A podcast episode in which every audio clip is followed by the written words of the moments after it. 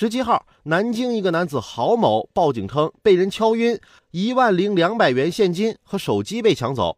但郝某啊身上没有伤痕，而且事发地人流量大，郝某的描述不符合常理。后来，郝某坦白想以这种方式来逃过随份子钱。郝某呢，因为虚构事实扰乱公共秩序，被公安机关立案调查。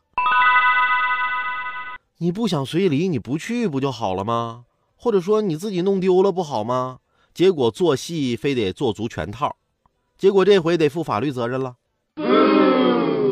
随份子这事儿啊，代表的是一份心意，不是让你们拿来攀比的。要真是弄得自己随份子都随的经济危机、以身试法了，那不就脱离了最初的本意了吗？